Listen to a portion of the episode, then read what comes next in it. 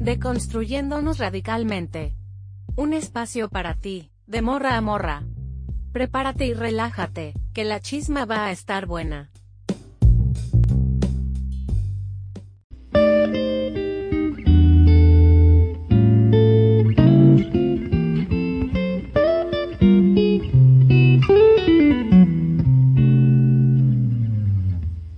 La naturaleza de la opresión de las mujeres es única. Las mujeres son oprimidas como mujeres, independientemente de su clase o raza. Algunas mujeres tienen acceso a una riqueza significativa, pero esa riqueza no significa poder. Las mujeres se encuentran en todas partes, pero no poseen ni controlan el territorio apreciable. Las mujeres viven con quienes las oprimen, duermen con ellos, tienen a sus hijos. Estamos enredadas, sin esperanza, según parece, en las tripas de la maquinaria y el modo de vida que nos arruina. Y tal vez, lo más importante, es que la mayoría de las mujeres tienen poco sentido de la dignidad o de autoestima o de fuerza, ya que esas cualidades están directamente relacionadas con el sentido de la virilidad. Cuando las mujeres encontramos el amor para defendernos, para tomar una posición contra la brutalidad y el abuso, estamos violando cada noción de la condición de mujer que se nos ha enseñado. El camino a la libertad para las mujeres está obligado a ser tortuoso solo por esa razón. Andrea Working, Woman Hating.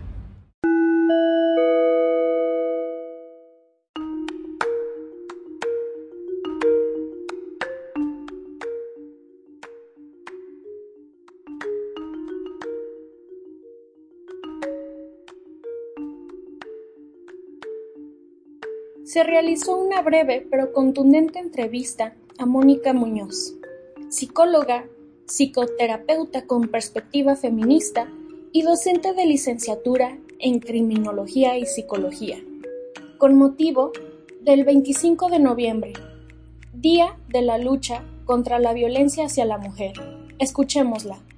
Desde la psicología, ¿cómo se podría definir la violencia?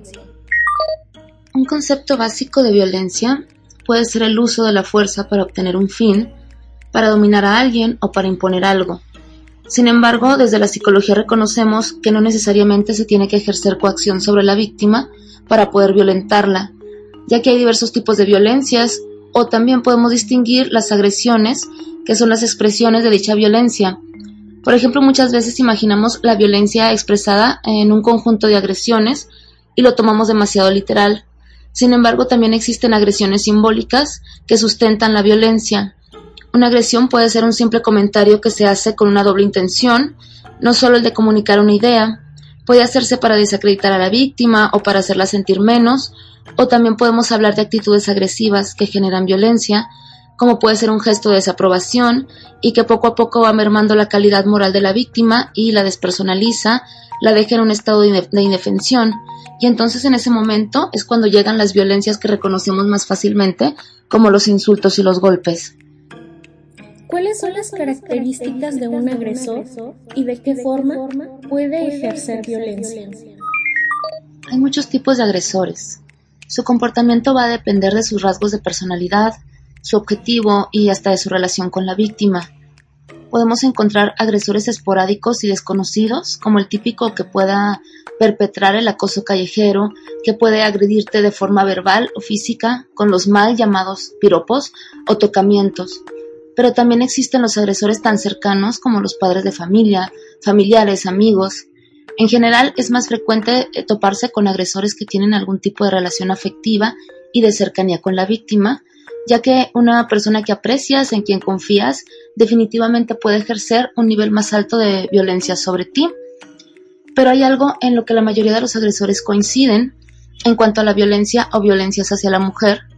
El objetivo del agresor es dominar, tener poder sobre la víctima, y es aquí en donde elegirán el tipo de modalidad o de modus operandi que utilizarán.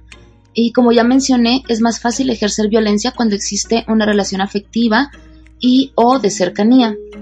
Por lo tanto, lo primero em, que va a hacer el agresor es acercarse a la víctima, tratarla bien, mostrarse bueno. Con bueno me refiero a lo que la víctima considera bueno, ya sea en términos de valores, de moral, eh, actitudes que la víctima considera positivas, tienden a ser serviciales, te halagan, porque a todas las personas nos gustan los halagos, nos gusta que nos reconozcan en el otro como buenas personas y que nos validen. Después de que el agresor gana tu confianza y tu aprecio, ahora empezará a influir en ti, porque ahora es una persona que aprecias, que escuchas, que valora su opinión. Normalmente en esa fase es cuando supuestamente empiezan a hacer las cosas por tu bien, con la intención de quitarte las redes de apoyo, eh, aislarte de las personas que te rodean y que también puedan validarte como buena persona e incrementar tu autoestima. Por ejemplo, si tienes un hobby o una profesión, aquí te dirá que no es necesario que trabajes tanto, que no quiere verte cansada, que por tu bien él puede darte dinero o que dejes las clases de pintura que tanto te gustan o que dejes un tiempo la escuela para que pases más tiempo con él, que ya no salgas con tus amigas porque no más quieren alejarte de él porque son envidiosas, el agresor es tan insidioso que en su actuar termina alejándote eh, de tu familia, de tus amigas, de tus estudios o de tu trabajo. Ya cuando te encuentras cada vez más sola, ahora empezará a mostrarse harto de ti, a decirte que hay cosas que haces mal, cosas que antes te alababa, ahora no le gustan, las critica y para este punto la víctima se empieza a creer lo que él dice de ella, eh, piensa que es cierto todas esas cuestiones donde la desacredita empieza a creer que está gorda, que está loca, que no sirve para nada, que nadie la quiere y que el agresor le está haciendo un favor al seguir con esa relación.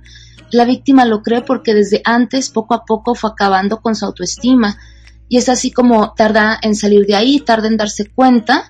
Eh, al principio cree que puede salvar esa relación, después llegan los insultos, la violencia económica, psicológica, golpes, y bueno, en el ejemplo anterior hago una mayor referencia a las relaciones de pareja, sin embargo es muy parecido el actuar con otro tipo de relaciones, ya sea familiares, laborales, sociales. Al final de cuentas, el victimario busca despersonalizarte, someterte, tener poder sobre ti, acabar con lo que eras, y eso lo hace sentir bien, eso lo hace sentir que tiene el control sobre las demás personas, el control sobre la víctima, que puede someter a esa mujer.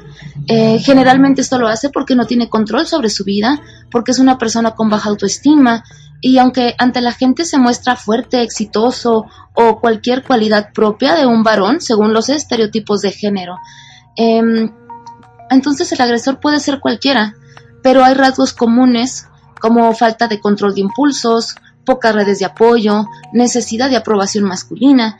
Em, esas características generalmente no se notan, pues en ellos nos muestran todo lo contrario, ¿no? Les digo que se muestran como muy exitosos, eh, pero también hay otras eh, cualidades como la agresividad, la misoginia, el maltrato hacia los animales, la falta de empatía, manifestar crueldad hacia los demás o el lograr sus objetivos pisoteando a otros. ¿Qué podemos hacer en caso de sufrir violencia por parte de nuestra pareja o algún familiar? Lo primero es identificar la violencia y buscar ayuda psicológica. Pudiera recomendar interponer las denuncias correspondientes y procurar documentar todo como pruebas para la carpeta de investigación. Sin embargo, hay que ser realistas, estamos en un país de impunidad y la justicia es patriarcal. Los centros de justicia dedicados a apoyar a las víctimas no están capacitados con una perspectiva feminista y su mal llamada perspectiva de género surge de las políticas de igualdad, las cuales vulneran a las mujeres, por lo tanto, vulneran directamente a la víctima, es decir, la revictimizan y terminan favoreciendo al agresor. Pocos son los casos en donde realmente se llega a proteger a la víctima, aunado al desgastante proceso por el cual tienen que pasar, sin embargo, hay situaciones en donde sí o sí es necesario denunciar. Sugiero que no esperen a que sea una violencia realmente alarmante, pueden denunciar desde antes para tratar de evitar que el problema se incremente. Y siempre infórmense sobre los procesos jurídicos, porque tanto en Fiscalía como en los centros de atención a la mujer van a tratar de minimizar el caso y probablemente les digan que eso no es violencia y que no procede pero para todo esto deben estar fuertes, deben eh, levantarse de ese estado de indefensión y para eso es muy necesario el acompañamiento psicológico y también procuren que siempre todo tipo de atención psicológica sea con perspectiva feminista, nunca con perspectiva de género. ¿Qué instituciones, ONGs o grupos recomendarías para acudir o pedir ayuda o, en dado caso, denunciar? Se puede denunciar en fiscalía o en los centros de justicia de la mujer. Eh, si ahí no les hacen mucho caso, estarían siendo víctimas de violencia institucional y entonces pueden acudir a derechos humanos. Recuerden siempre documentar todo, nombre de los funcionarios, número de carpeta, grabaciones, audios. En esos lugares eh, también les van a ofrecer apoyo psicológico gratuito y es importante que si no cuentan con los recursos económicos suficientes, pues que sí lo tomen, pues aunque no es una buena atención psicológica, ya que únicamente se centra en la violencia y no en la problemática global, puede que sí sirva de algo, mínimo en lo que puedan encontrar acompañamiento psicológico apropiado. Eh, también recuerden que si no encuentran, si no se encuentran bien anímicamente, va a ser mucho más difícil llevar todo el proceso legal. Y también pueden acercarse a las colectivas feministas radicales y puede que ellas cuenten con contactos de psicólogas recomendadas y que trabajen con una perspectiva feminista, pues para poder evitar la revictimización también dentro de la psicoterapia. ¿Cuáles son las principales causas del feminicidio? La principal causa es la cultura machista, manifestada por las actitudes y conductas misóginas sostenidas por un sistema patriarcal que solapa la impunidad. El feminicida odia a la mujer, se siente cómodo en un sistema que oprime y vulnera a las mujeres. Por eso cuando la mujer muestra alguna característica que no es propia de su rol de género, el feminicida reacciona. Su forma de someterla, de regresarla a su lugar, es privándola de la vida pero es un sujeto sano mentalmente, no es un enfermo ni un monstruo, es un individuo que se ha construido y ha formado su personalidad en un entorno relativamente normal. Al hablar de normalidad hago referencia a lo común, lo que no sobresale de la norma, eh, no necesariamente es lo correcto o lo idóneo. Entonces el feminicida, al coexistir en un clima de violencia machista, pues simplemente se formará con base en esos parámetros. Eh, la violencia simbólica y estructural que sufrimos las mujeres se encuentra totalmente normalizada en nuestra cultura. Los medios de comunicación y de entretenimiento solapan esas violencias, la pornografía, la narcocultura, la trata, las paternidades ausentes, todo eso es alimento para el feminicidio. ¿Crees que los feminicidios se pueden evitar? Creo que todas y todos eh, podemos contribuir a la cultura de la prevención sin embargo, pocas personas se encuentran realmente interesadas en salir de su zona de confort y hacer cambios. Muchas veces pensamos que los cambios los debe hacer el gobierno y en esencia, pues es a ellos a quienes les compete los temas de seguridad y, de salud pública y pues para eso se les paga. Sin embargo, tenemos que abordar el problema de raíz y la propuesta de base estriba en la participación de todas las personas. Como ya mencioné, el feminicida se construye dentro del machismo, se alimenta de misoginia y el sistema patriarcal lo arropa, el opresor nunca va a estar de acuerdo con ceder o perder sus privilegios. Con los agresores no se puede mediar ni entablar diálogo. No podemos esperar a que ellos nos ayuden a resolver el problema porque implicaría volver a construirse e implicaría construir de nuevo el sistema. Sin embargo, hay acciones que las mujeres podemos llevar a cabo para, para poder minimizar la problemática.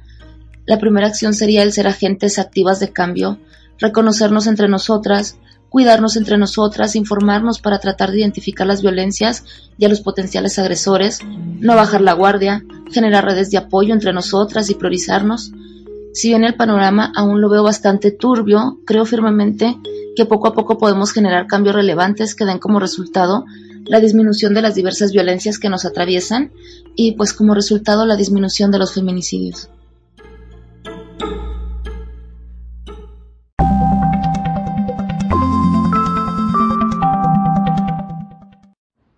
Chicas, ¿cómo están? Espero que muy bien el día de hoy. Vamos a tener este caso súper, súper interesantísimo que desde, creo que desde que soy niña me, me traumó. Eh, la verdad es que es un caso súper fuerte. Eh, yo lo escogí, quise hablar de esto porque creo que es bastante importante hablar de estos temas. Es súper importante hablar de las violencias que podemos sufrir eh, como niñas como adultas de las torturas, de los abusos, de la violencia. Entonces me parece que va como que muy bien este tema eh, respecto al 25 de noviembre. Así que bueno, espero que les guste. El caso, de Lidia, Cacho, y los demonios, del de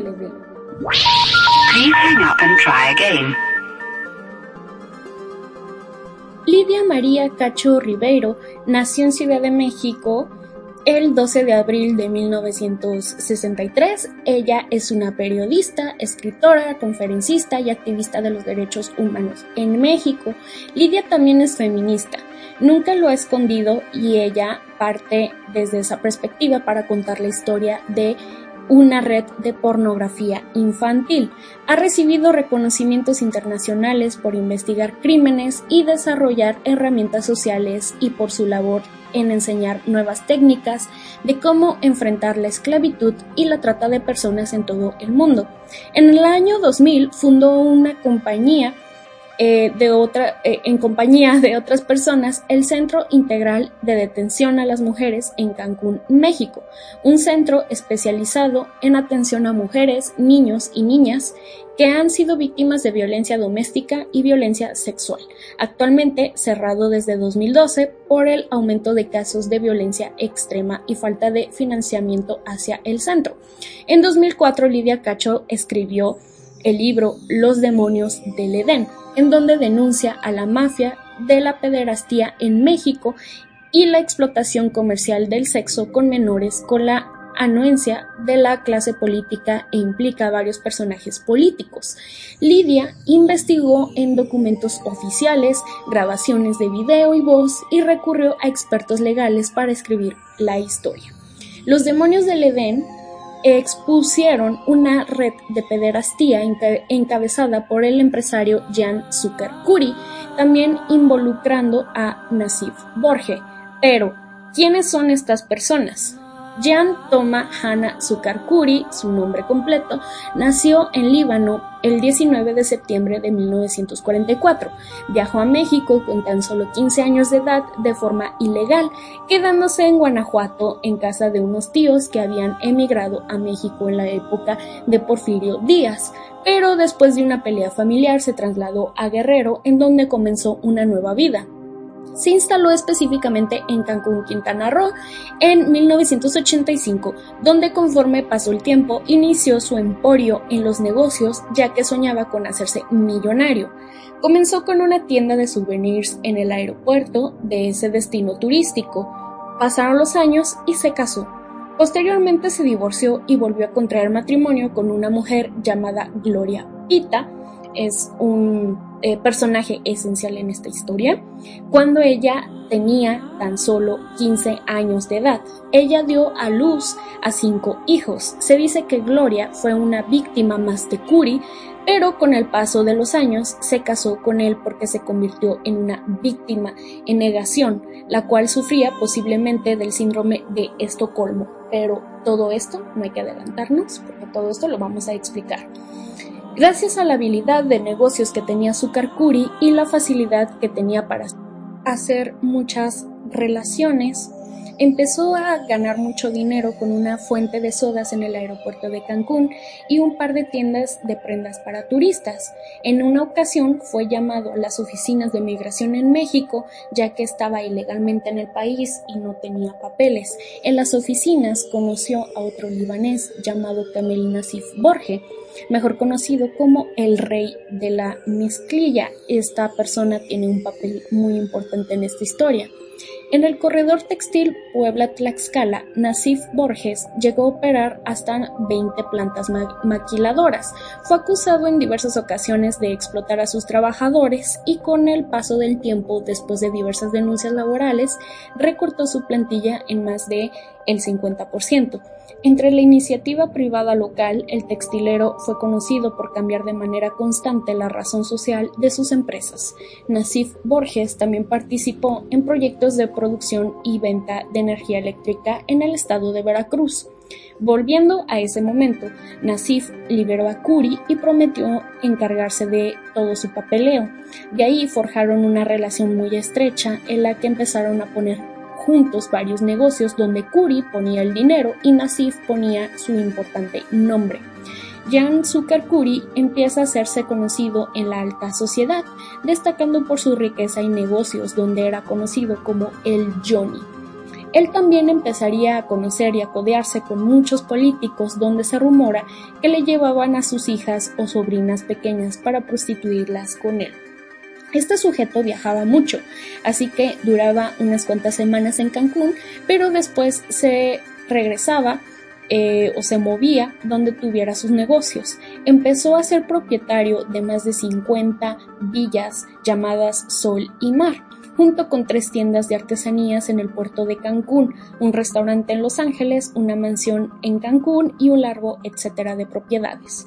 Fue en el 2003 cuando varios menores de edad entre niños y niñas presentaron denuncias en su contra por violación equiparada, corrupción de menores y pornografía infantil, las cuales se dieron entre el 2000 y el 2003. Una de estas víctimas era una niña de 13 años con el sobrenombre de Emma. Cuando ella decidió hablar, contactó a Verónica Acacio Trujillo, quien es una abogada de Cancún, quien tiene una organización llamada Protégeme AC Cancún, y así fue como empezó la investigación para saber qué era lo que había pasado con Emma y quién era este empresario libanés. Ella relata que este señor le pagaba los estudios, le hacía regalos, le ayudaba en sus gastos familiares y por ello pensaba que su Karkuri era una buena persona.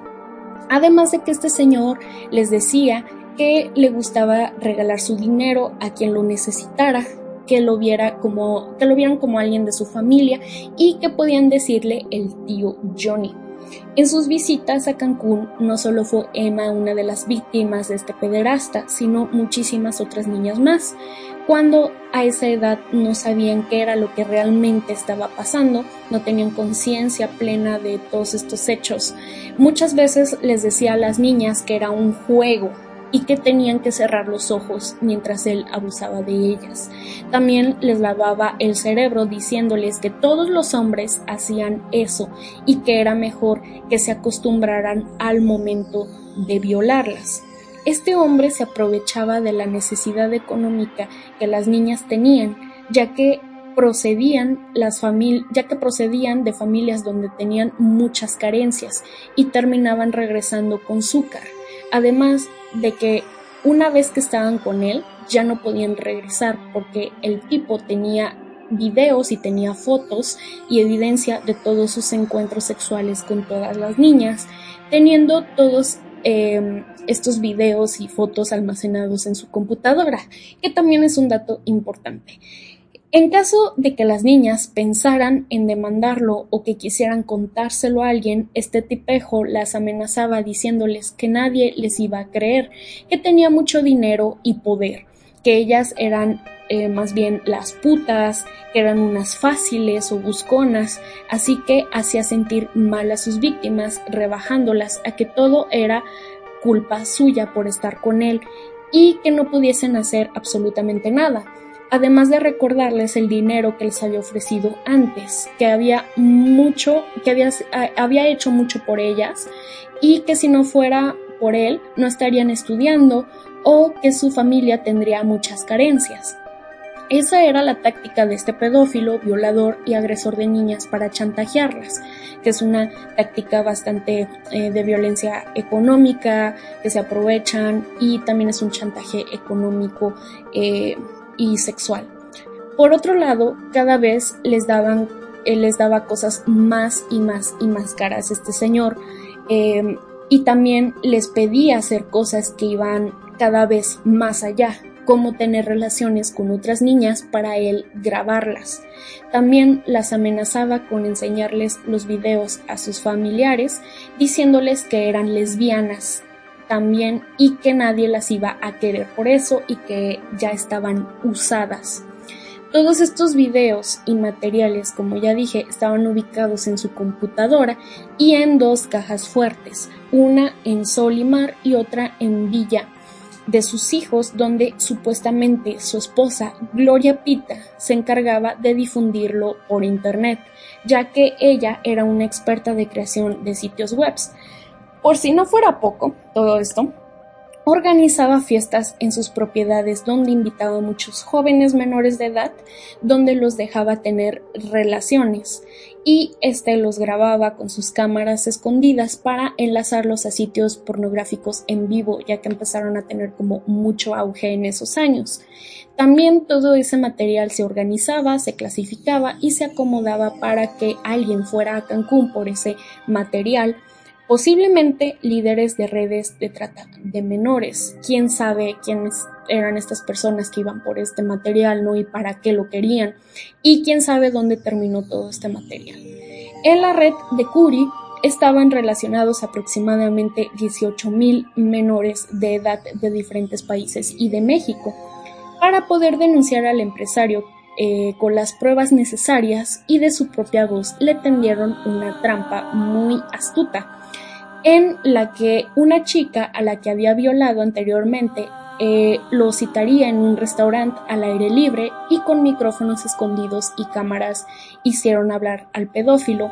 Todo esto fue material usado en su contra a la hora del juicio. a mí todas sangran conmigo, mi esposa sangró, varias gatas que yo he cogido sangran. Tú te dabas tus pajes ahí con ella, yo cerraba la boca y me salía yo, tú me pedías esos pasos, tú prendías tu camarita para que yo no, me pasara con ellas. No, había no había oscuras. Yo veía, pues, digo, si, si, te gustaba o no te gusta, es tu problema. Si no te gustaba, lo hacías por mí también, es tu problema. Me estás diciendo que yo te enseñé, que yo te obligué. Tú me enseñaste a hacer eso. O sea, tú me enseñaste que si necesitas medicina, te la tenía que dar. ¿Por qué? Porque te vería. Que yo era mujeriego y me gustaban las niñas. Y si tú me quieres, me traes niñas. Pero yo no te dije, chúpalas. ¿Qué me decías? la chingada madre. Yo cómo voy a saber. Todas las niñas que estaban ahí eran igual. ¿Qué? Katy, Pocahontas, este, no sé, Citlali. Sí. Porque es una niña, el día de mañana su pinche madre se da cuenta que está cogida, lo primero que va a pensar es en mí. Pero porque va a tu casa, entonces... Es lo que te digo, pero si la niña confiesa que no fui yo, yo ya estoy tranquilo. Pero es que yo ni siquiera voy a casa. cargar con una culpa que no es mía. Sí, yo sé, pero es que ahí... Leslie fue, a mi casa, Leslie fue a mi casa desde los 8 hasta los 12 años.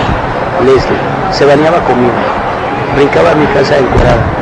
Estuvo dos, tres, cuatro años en mi casa. Dormía semanas enteras. Jamás me metí con ella. Jamás. Pero la besabas y la tocabas. Ya te estoy diciendo, eso está permitido. Curi se dio a la fuga antes de que empezara su proceso por estos delitos y tristemente las niñas y las madres de las niñas tuvieron que esconderse de la prensa, de Curi y de todo el mundo, ya que un trabajador de la fiscalía llamado Miguel Ángel Pech Sen mostró todos los datos de las víctimas, violando su privacidad y anonimato. Después de eso, Emma tuvo que pedir a los medios de comunicación eh, cubierta completamente por una tela que se centraran en el pederasta y no en las víctimas, ya que desviaban el punto. Finalmente, el empresario fue detenido a los 59 años en Los Ángeles en 2004 a petición de la Procuraduría General de la República, la PGR, hoy Fiscalía General, y la Interpol. Los cargos concretos a Curi fueron delito de, corrupción a menores, pornografía infantil y lavado de dinero.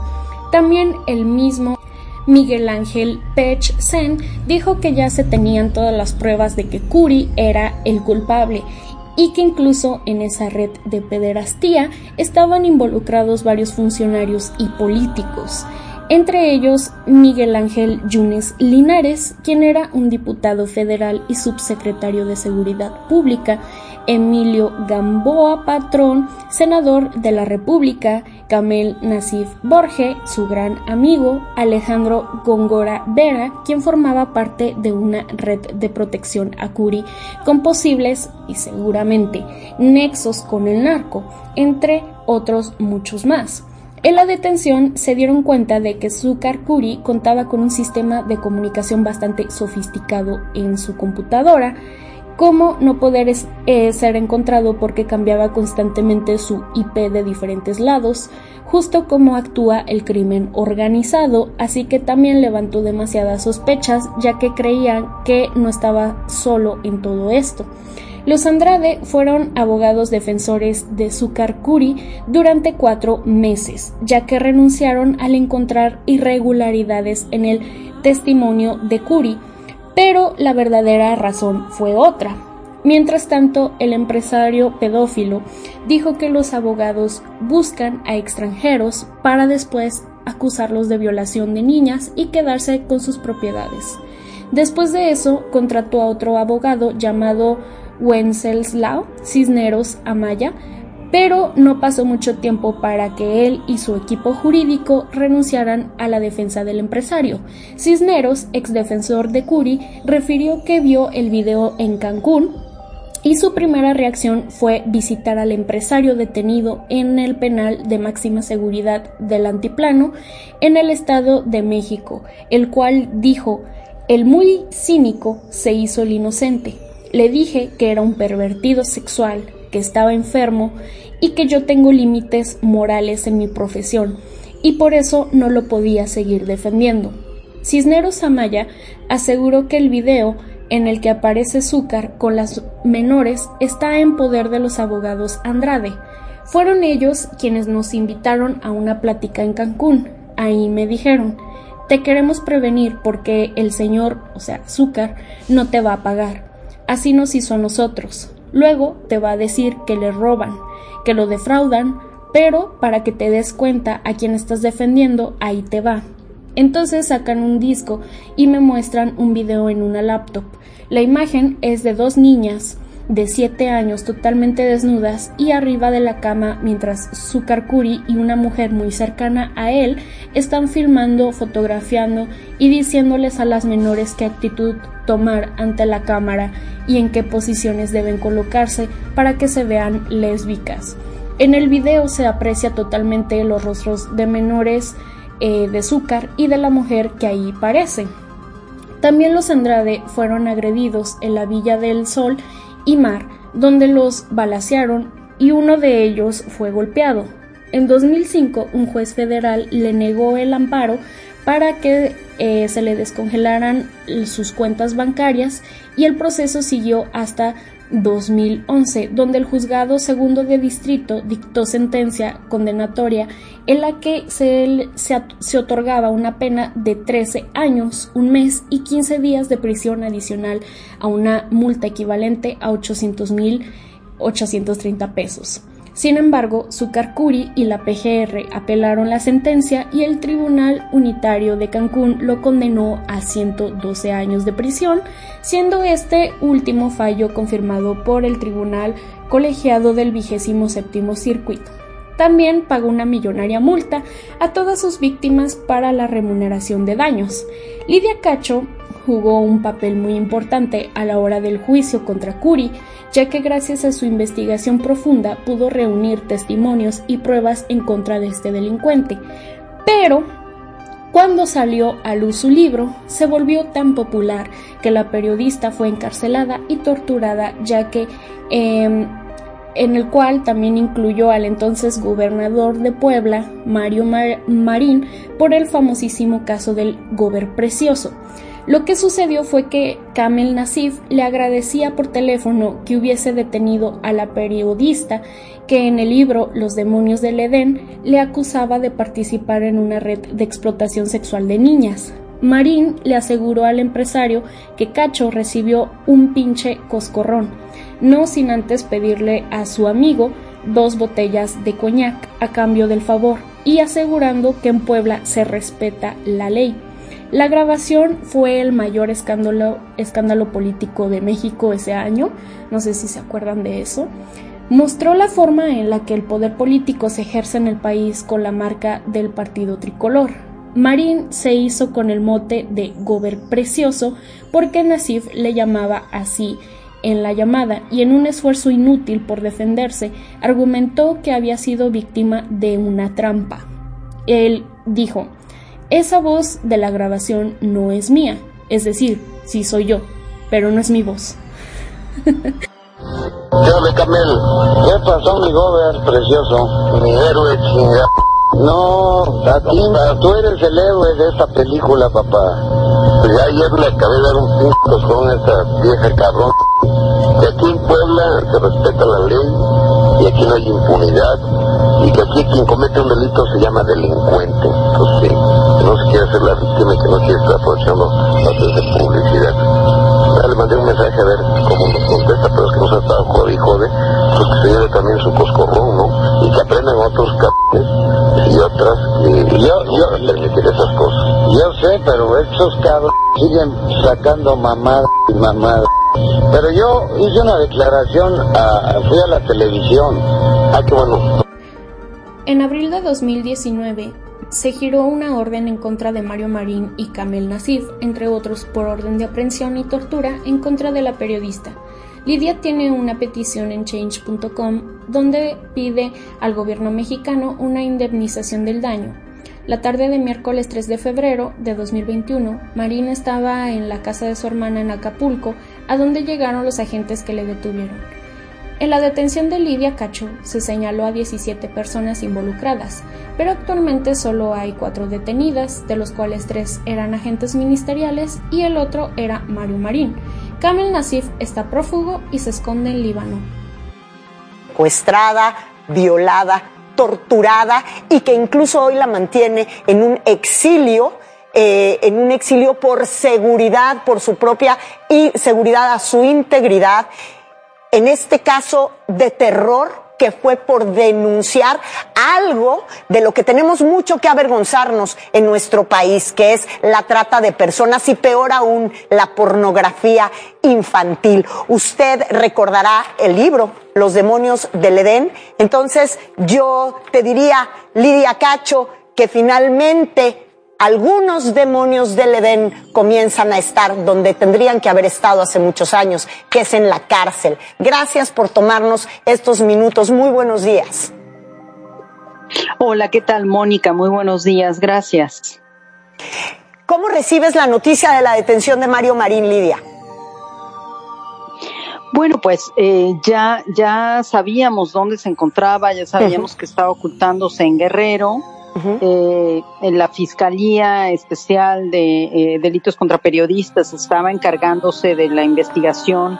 La policía ya iba tras él, se había ido de Puebla, se estaba moviendo por México.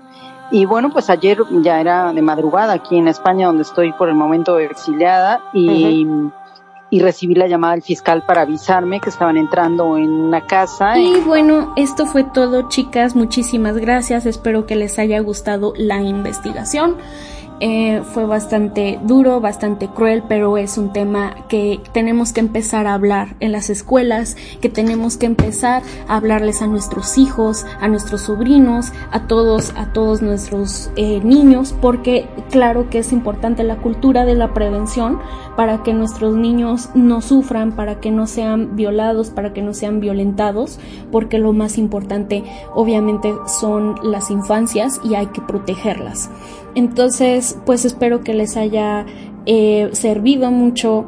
Este, Lidia Cacho, la verdad es que es una mujer muy, muy valiente, que no merece estar exiliada en España, que merece estar en su país, eh, que, que tomó un papel bastante importante y decisivo a la hora de hacer justicia. Fue una mujer que no se quedó callada, es una periodista muy, muy chingona, la cual yo admiro muchísimo. Y pues nada, chicas, espero que les haya gustado. Hasta la próxima.